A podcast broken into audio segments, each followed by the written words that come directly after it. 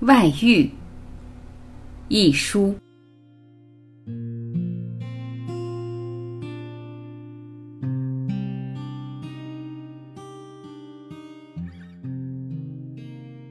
从来没想到这种事情会发生在我的身上。结婚六年了，佳明是一个不错的丈夫，至少我想他是不错的。他尽责，而且在家里他是和蔼的。对两个孩子又好，我没想到这种事情会发生在我身上，从来没有。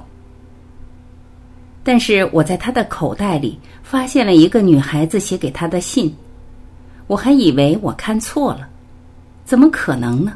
一封情书。佳明已经三十一岁了，早已过了收情书的年纪。我把他的西装裤拿出去洗，照例翻一下裤带。不希望漏了东西，但是却看到了这封信，我打了开来。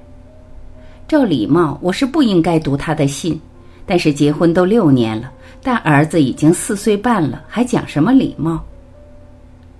看到女孩子的笔记，我很奇怪，信上只写短短几行：“佳明，我爱你，我爱你，我爱你。”玫瑰。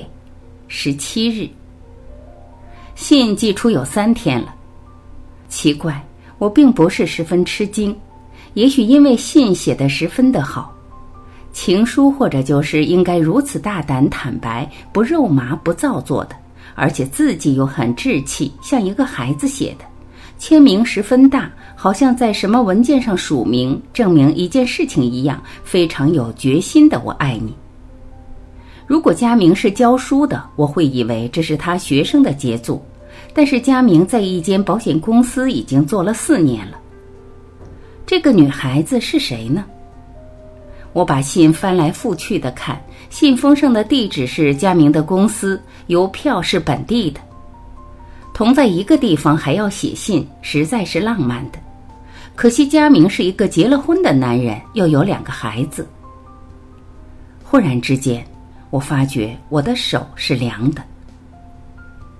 难道结婚六年还比不上一个这样的女孩子？他认识她多久了？他对她可好？我不知道。这个女孩子对他恐怕是好的，写这样的信给他。我把信仍旧放在裤袋里，把裤子仍旧搁在椅背上。佳明下班回来没说什么，我也没说什么。他吃了晚饭，与两个孩子玩了一下，就睡觉了。第二天，他出门上班，我再去看他的裤袋，他那封信不见了。这个时候，我才开始害怕。这件事情发生有多久了？他瞒了我又有多久？他不该瞒我，他可以马上对我说：“我不要你了。”六年的婚姻不算什么，他可以这么说的。他为什么要瞒着我？这件事是怎么开始的？我太糊涂了，我对他太信任，根本没想到他会做这种事情。我做梦也没想到有女孩子会写情书给他。我什么都不知道，我只知道这个女孩子叫玫瑰，很好听的名字。我悲哀起来，恐怕她很年轻吧。我已经老了，但是我这段日子是与佳明一起度过的。难道他不知道？我们毕竟是夫妻呀。下午，佳明来了一个电话，他说他下了班有同事请吃饭，不回来了。这种电话是很普通的，我总不能将他与外界隔绝，我总要让他出去吧。但是今天我怀疑了，他真的是与同事出去？我不相信。我是无从调查的。我只是想，这个叫玫瑰的女孩子到底是怎么样的？恐怕只有十八九岁吧。佳明有没有骗她？我的脸色苍白起来。我走到房间去，想开佳明的抽屉，他上了锁。我与他已经结婚这么些日子了，他还把抽屉锁着，这是什么意思？而我，而我却想偷开他的抽屉。我的天啊！我们两个人怎么变成这样子？我找来了一管锁匙，这一管是多余的，本来早已束之高阁了，现在却又翻了出来。我打开了锁，拉开了抽屉。我有太多的事要做，我应该去买菜，买了菜回来弄饭，再去接大儿子放学，把小儿子从托儿所领回来。但是我却坐在这里翻丈夫的东西。佳明的东西放得很整齐，都是文件。他不会把重要的东西放在家里吧？我细细的看了一遍，什么都没有。我有点失望，但紧张之中又有点宽慰。然后我看见了一本地址簿，我快快的看了一看，里面夹着一张纸片，上面写着“黄玫瑰，洛阳道十号二楼”。那字迹我是不会忘记的。他姓黄，住在洛阳道。我总算有了姓名地址。很奇怪，我推上了抽屉，没想到我会看到了他的姓名地址。我推上抽屉，锁好了。我把两个孩子都接了出来，把他们送到婆婆家去。我饿了一夜，也心酸了一夜。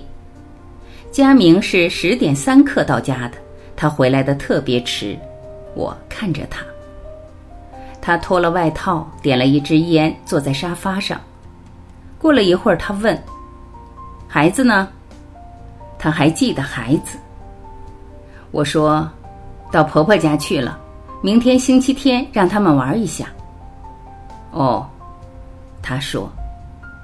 他总是不说话，下了班最多看一会儿电视，然后洗了澡，与孩子们玩几分钟就睡觉了。他显得出奇的累。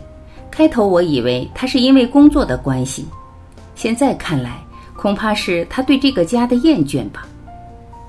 因为他没有出声，我也没有出声。星期天我以为他不会离开家，但是中午他还是出去了。他说约了朋友，我没问，问是没用的。他要是存心骗我，我说什么也不管用。问一千次，他也能用谎话来堵我。我忍受着，我没想到我能忍得这么好。我从来没有想过这种事会发生在我身上。我记住了，洛阳道十号，姓黄，叫玫瑰，多好听的名字。而我，我只叫做淑芬。星期一他上班去了，我打电话到他公司去，他的声音有点冷淡。什么事？他问：“我正忙着呢。”我说：“要把孩子接回来吗？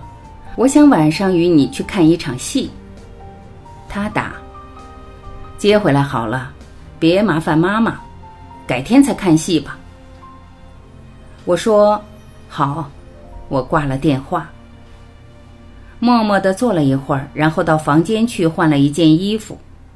我原应打扮的漂亮一点。不该像个普通黄脸婆的样子，但是我没有心思。我出门，叫了一部街车。我说：“洛阳到十号。”是的，我想去见见他，见见他没有什么不对吧？我想见他一下，或是见他的母亲一次。我想找个人说话。车子到了洛阳道，我放下了心。洛阳道原来是这么美丽的一条街，两旁都是影树，此刻开着红艳艳的花儿，房子都是老式的，顶高只有四层，深深的露台都透着凉气。我的背被汗浸湿了，看到这样的屋子，却也忍不住松一口气。住在这种房子里的，怕不会是鄙俗的人吧？我上了二楼，木楼梯洗得很干净，我按了铃。隔了一会儿，我再按一次，没有人应，上班去了。就在这个时候，门开了，一个女孩子探头出来：“谁？”她问。我看着她，她有很长的头发，轻而且软，松松的散在肩上。我的头发却因家事忙而剪短了，好打理。她的一张脸是蛋形的，下巴的线条很好。眼睛美而且亮，嘴唇很丰厚。二十三岁吧，我想长得不算十分美，但却这般明媚。他只披着睡袍，像刚刚睡醒的样子。他不像我心目中的黄玫瑰。找谁？他又问一次。找黄小姐。我说：“黄玫瑰小姐。”我就是。他有点意外。哪一位？我姓陆。我说：“陆小姐。”他问我：“我们好像没见过。”陆太太，你可以不让我进来。我是陆家明太太。他呆住了，一手扶着门框，看看我。我低下了头。我是吓了他一跳，但这又有什么高兴可言呢？过了很久，他说：“请进来。”他拉开了门，我走进去。尽管是老房子，还是开着冷气，冻得舒服。客厅的窗帘拉拢着，暗暗的。桌子上一大瓶黄玫瑰，散着香气。家具都是极考究的。佳明没有钱，他的薪水只仅仅够家用开销，他连这瓶玫瑰都买不起。我奇怪，他看中了佳明什么？佳明是一个极普通的男人，我是一个极普通的女人。佳明配我是可以的，但是配他，我想佳明配不起。客厅右脚放满了书，她不是那种女人，而那种女人也不会喜欢佳明。佳明没有钱，这大概是我一直放心的原因。佳明根本不是有资格找外遇的男人。我看看这个女孩子，他比我想象中更好、更成熟。他比我略矮一点点，刚刚好吧。佳明一直说我比他高，比他重，他是纤巧的。宽大的睡袍遮不住他美丽的线条，他为我倒了一杯茶。我欠欠身，我苦涩地说：“打扰你了。”这么好的环境，难怪佳明要留着不走了。我不怪他，这个地方有点像世外桃源一样，与外界隔绝了的。我与他默默地对坐着，他的头发垂在额角、眼角、嘴角。啊，无所不在的头发。他忽然说：“陆太太，你很好看。”我冲口而出：“不，你才美，你是一个美丽的女孩子。”他又说：“不，我认为你是美的，到今天我才知道。”他低下了头，我也低下了头。我哭了。我问他：“你？”知道他结了婚。知道，一开始就知道。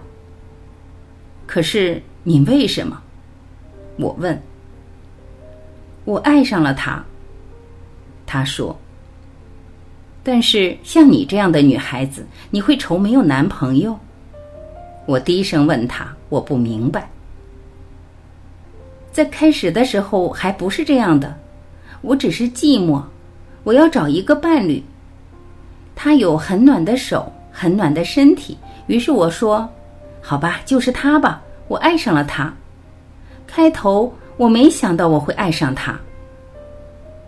他很冷静。忽然之间，我也冷静了下来。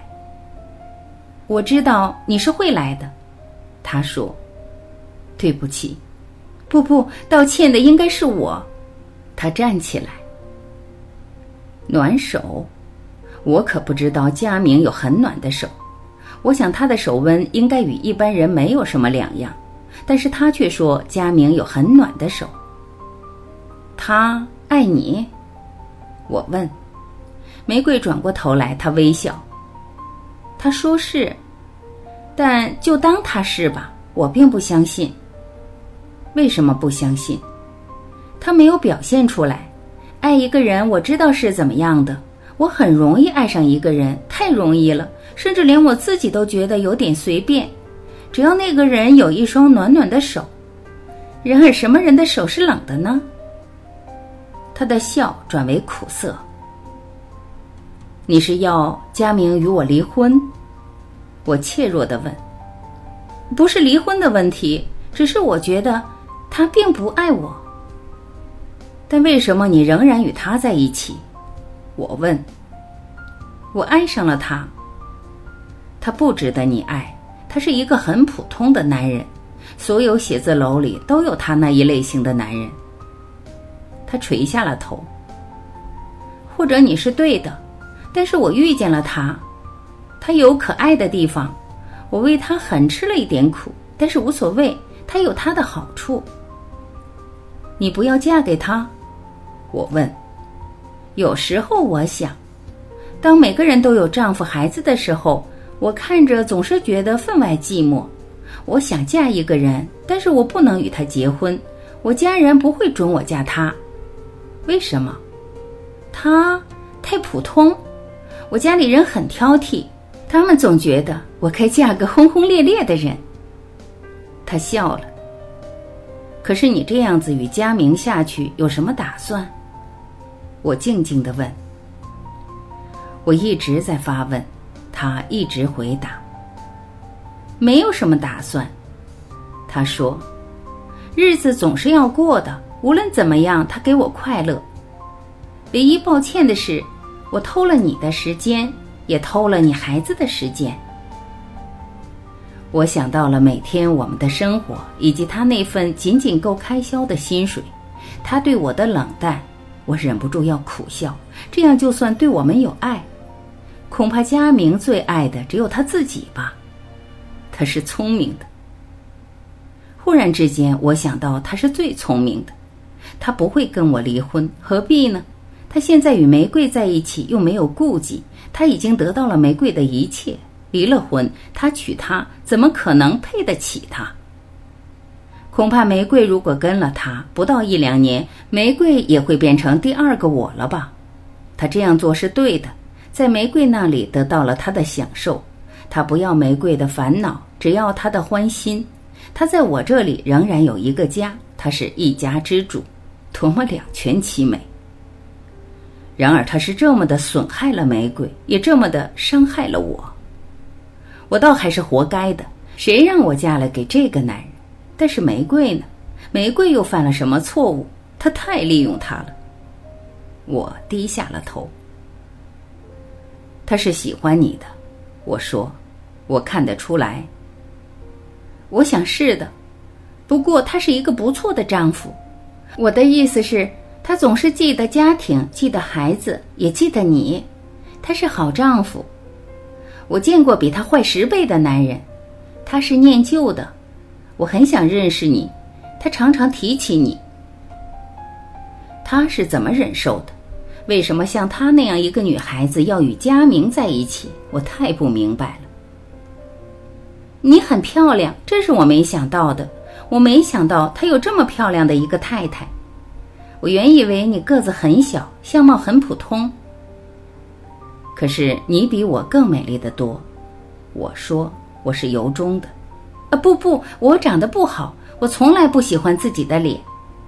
他说：“请你相信我，我不会抢走佳明，只要你明白，而且我没有能力把他从你手中抢走。如果他会离开你，他早就离开了。”我说：“但是此刻他回到家里，像一个麻木不堪的人，不说半句话，一脸都是厌倦。这样的婚姻拖下去怎么办？不会吧？”玫瑰看着我，他显得这样爱家，他爱他的儿子，对我，他完全像对一个朋友一样，甚至没把我当一个女人。他不爱听我的烦恼，每当我诉说一些什么，他总是把话题远远的支开。所以我说，他算不爱我，但是他是爱你们的。你有一个很漂亮的家，我说。我的家，玫瑰笑。这是我父母的家，他们旅行去了，两个星期之后才回来。你的父母一定很爱你，我说，是，那当然，有哪个父母是不爱子女的？他微笑，他们溺爱我。你不怕令他们失望？我不觉得。他说，爱上一个人与那个人的条件无关，有条件的大概不是爱吧。我爱上了佳明，也是很纯洁的。我实在是想好好的爱他。我的父母明白这一点，他们很不高兴。但是我总得有爱人的自由。我有点感动。为了你自己好，你应该离开佳明。请相信这句话出自我的真心。我不是为了自私叫你离开他。我晓得我应该离开他，我早晓得了，只是做起来并非是十分容易。他说：“我已经把感情付出去了。你可以挑一个好的男人，在我眼里他实在是不错的。”玫瑰说：“我有点奇怪，我甚至忘了悲伤。佳明在他眼里不错。”我一直说佳明不错，那是因为他还算是个尽责的丈夫。现在证明他另外有了女人，连这一点都已经被否定掉了。玫瑰，这个叫玫瑰的女孩子是一直晓得他是结了婚的，他对她并不负责任，但是他居然还说她好，为了什么？他看上去也是一个十分聪明的人，他只是没有太大的理想。或者曾经一度，他也有过理想，只是后来放弃了。我觉得他很年轻，你不觉得？他有点孩子气。我吃惊的睁大了眼睛，他孩子气？我不能想象佳明有孩子气，我老觉得他有气没力的。你没有觉得？他问我，没有。我说完全没有。他很怕冷，你知道吗？他是怕冷的。我常常满屋子的开了冷气，他不喜欢，他怕冷。我说：“但这是你的屋子，电费是你父母付的，他为什么嫌这个嫌那个？他没有资格说话。他是一个荒谬的男人。我现在才发觉，我嫁了一个这么滑稽的男人。是我给他这个权的，我们是朋友。”他不需要对我负责，我并不怪他。从头到尾，我是不怪他的。他并没有骗我，他对我是不错的。作为这么一个有条件的女孩子，你的要求是太低了。我只要一双暖的手，不管这双手是偷来的好，借来的好。当我寂寞的时候，有人握住我的手，我已经满足了。那应该很容易，我劝他。不容易，像今天你来过了，我就不会再见他了。再见他，我会觉得不好意思。有时候我嫉妒你，因为你有他，名正言顺的，而我却没有。我忽然说：“我跟他离婚好了，你可以有他。我觉得他已经不值得我容忍了。六年来，我什么都没有做错。无论你的吸引力有多强，他是不该做这种事的。不，他爱你。”他才不爱我，我说，你相信我好了。玫瑰的声音低了下去。男人大约都是这样的吧，我尽量把他想得很好。是我使你的幻想破灭了，他就是那种典型的男人，但是他运气好，他碰见了你，他原本不过是想占一点小便宜。不，玫瑰尖叫。他不是那种男人，绝对不是。我会把他说的那么坏？我问他，他到底还是我丈夫？但是你说了，什么男人都是一样的，他也就是那样了。你不要跟他离婚，我知道该怎么做。你们的家庭，我不想破坏你们的家庭，我以后不见他就是了。问题是，以后我也不想见他了。我说。我还有一双手，不要因为我的缘故，不是因为你。我刚刚看清了他的真面目，原来我嫁了六年的男人会是这个样子。你要与他离婚？是的，其实所有的男人都差不多。他小声地说：“他，我老说他是不错的。你要是多了解他，你会发觉他是不错的。”我冷笑了。他们总是说妻子不了解他们，他们总是说这种话。我的天！如果我一天有四十八个小时，也许我可以匀得出时间来了解他。如果我们的开销松一点，说不定我的精神就不会那么紧张，我的笑容会多一点。我们的生活是生活，不是幻境。生活有美丽的吗？而他却挑剔我不了解他。大概他认为玫瑰了解他。我佩服玫瑰。但是玫瑰得到了什么？恐怕也没有什么。正如他自己说，他不过得到了一双温暖的手，借来的。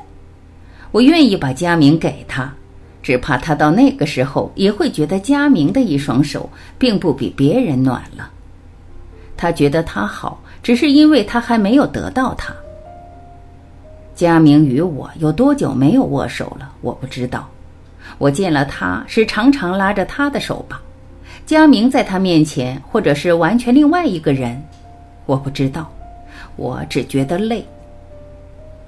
六年的婚姻，孩子，家事，整天的洗衣服、收拾地方、买菜、煮饭，我累得没有时间去想其他的事。近年来，我唯一听到的赞美，竟出自玫瑰之口。她是我丈夫的外遇。她说：“你很美。”她说：“我美。”我没有眼泪。离婚不是容易的事，两个孩子又该怎么办？把他们安置到哪里去？我呢？我以后的日子又怎么过？现在还可以麻木不仁地拖下去，来一个转变，恐怕我受不了。大概人生就是这么一回事吧。我有点羡慕玫瑰，她说离开佳明便可以离开他，而我，我却不能。我是一个上了枷锁的人。这就是我们两个人的分别，他真是自由。我的语气轻了下来，我很笔下的问：“你真的以后不见他了？”“是，你可以相信我，爱一个人是为一个人好，不是吗？我不会破坏他的家庭。”他说：“我相信你，你不是一个普通的女子。”他低下头。他很爱低头，很爱皱眉，那种神情是非常诱人的。如果我是佳明，我也会看上她。这么标致的女孩子，这么痴心，这么低的要求，我叹了一口气。这恐怕对她也是好的吧？她是不能嫁给佳明的，即使佳明不是有妇之夫，她还是不会嫁给他的。她与他差得太远了，我知道。我走了。我说：“对不起。”他抬起头来，一脸的眼泪。我扶着他的肩，我说：“玫瑰，他不值得你这样。”他侧头，脸上的悲伤是无法遮掩的。或者他是不值得，但是他没有骗我。我忍不住说：“谁会骗你这样的女孩子呢？”他苦笑。我走了，街上骄阳似火。我说过，与玫瑰的家好似两个世界。我忽然不怪佳明了，我说了他许多坏话。也许我们两个人都累了，他能找到这样的地方来气一气，难怪他要来。我把孩子接了回来，照样煮饭。佳明一时下班，我一句话也不说。以后的一个星期，他都没有同事请吃饭。开始的时候，他有点神不守舍，我甚至看到他呆呆地站在窗前。电话响的时候，他特别紧张。这都是为了玫瑰吧？我不怪他，玫瑰本来就是一个可爱的女孩子，我也想念她。佳明即使选了她与我离婚，我也没什么好说的。他的确要比我好，我绝不怨他。要怪，我也只怪佳明。玫瑰果然不再见他了。他答应我的事可真做到了，我有点愧意。没想到他这么有诚意。佳明过了两个星期才渐渐恢复正常，他常常留在家里与孩子们玩，仍然是一个好丈夫的模样。我为玫瑰惋惜，这么难能可贵的女孩子，也不过只叫他思念了两个星期。我没有丝毫的妒忌。爱情只是男人生活的片面。我想到了玫瑰那天一脸的眼泪，他一直说他好，他没有说过他半句不是。但是他为他做了什么？他不过是把他当突然而来的艳遇。我反而想念她。是的，我会想念她很久很久。她是一个与众不同的女子。我们的家还是与以前一模一样。佳明每天上班下班，把薪水拿回家来。我每天在家做那些做不完的家事。佳明大概不晓得我见过玫瑰吧？但愿他不知道。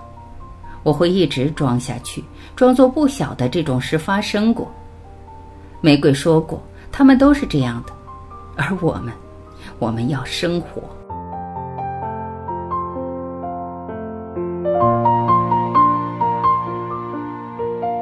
感谢聆听，我是婉琪，今天我们就到这里，明天再会。